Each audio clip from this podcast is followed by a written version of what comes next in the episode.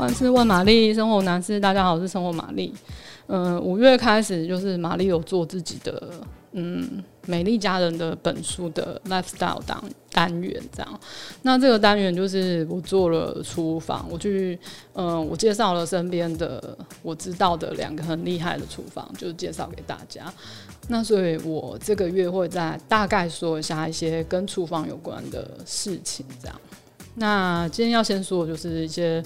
厨房工具的一些保养，那因为我觉得大家就是，我觉得我自己被最常被问就是锅子，就是 可能自己锅子很多吧，大家就一直问我说，哎、这怎么用？这怎么用？好，所以我们今天就来讲锅子。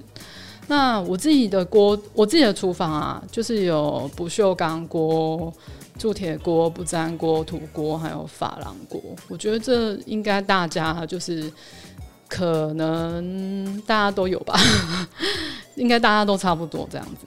那不锈钢锅第一次用的话，就是可以嗯加点白醋跟水一起煮沸，那比例就差不多一比二十一比三十，就这样，就是少少这样就可以了。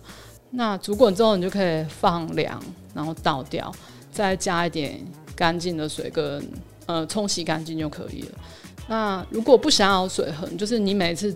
就是使用完之后，然后清洁完之后，你就要赶快拿布把它擦掉，这样就比较不会有水痕。那不锈钢锅就是比较，它怎么说啊？比较耐炒啦。就是你可以用很多莫名其妙器具，比如说它也不怕就是金属的铲子啊，然后它也可以，当然就是木头一定都是很万用这样子，所以就是比较，我觉得比较耐操这样子。那通常就是会拿来煮。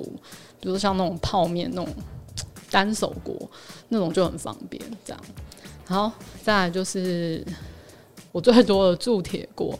那通常现在就是都是会镀一层珐琅，那种就不太需要开锅。那如果没有，就是可能买那种，这要怎么说呢？就是美国拿去露营的那种，真的很厚重的那种铸铁锅。那种的话，你就可以先倒一点食用油，不用太多，就是薄薄的一层就可以。然后我就会放到烤箱里面，直接用烤的，烤到它有点冒烟，差不多就可以。或是你可以直接拿瓦斯炉上烧。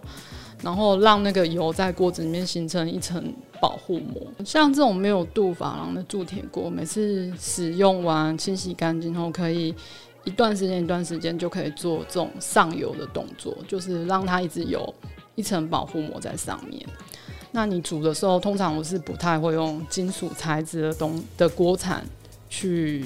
搅拌啊，或者做其他的动作，通常都是会用木头的材质，这样才不会伤锅子。那不粘锅的话，第一次使用就是很简单，你就是洗干净就好。那使用的话，就是最好是注意就是冷锅冷油。这样比较不会比较健康啊。那也禁止就是比如说尖锐的材质的工具啊，比如说像不锈钢的夹子啊，还是锅铲啊，那种都禁止使用，因为不粘锅毕竟还是有寿命命的。然后我会建议就是大家看到有刮痕，可能就可以换，然后或是一段时间你就可以把它换掉这样子。那土锅煮饭就是非常好吃，炖汤也很好吃，这样。那很建议，就很推荐大家买一个小土锅在家里，就是专门煮饭这样子。那第一次使用的话，可以用水先洗干净、擦干，接下来你就可以煮一锅白粥，因为它上面土锅上面的那个毛细孔比较大，你可以让淀粉填满整个表面的毛细孔。那煮好之后，那个粥煮好之后，你就放在瓦斯炉上，不用管它，就是等它放，就是把它放凉之后，再把那个粥倒出来。倒出来之后，你再洗干净那个锅子就可以了。那珐琅锅的话，就只有一个，我就只有一个小小的，它我就是拿来煮，比如说奶茶或者是酱汁啊，因为它就是很很轻，很好上手。那第一次使用的时候，可以在里面，差不多也是跟那个。那个叫什么不锈钢锅一样，就是加水跟白醋，就是煮沸放凉就可以了。然后它有一个特别需要注意，就是不能忽冷忽热，就是如果它温度差太多的话，它有可能里面锅面会受损，所以一定要放凉了，然后你再用干净的水冲洗就可以了。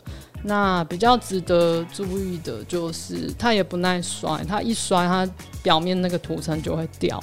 那使用器具我也会尽量不用尖锐的东西，就是不锈钢的那种金属材质的锅铲，我就不用这样子。还是建议大家多买一点木质的锅铲跟汤匙，或是现在也市面上有那种细胶的。那如果你有疑虑的话，你就还是买木质，就是比较万用跟安全。然后 接下来就是讲一个观念。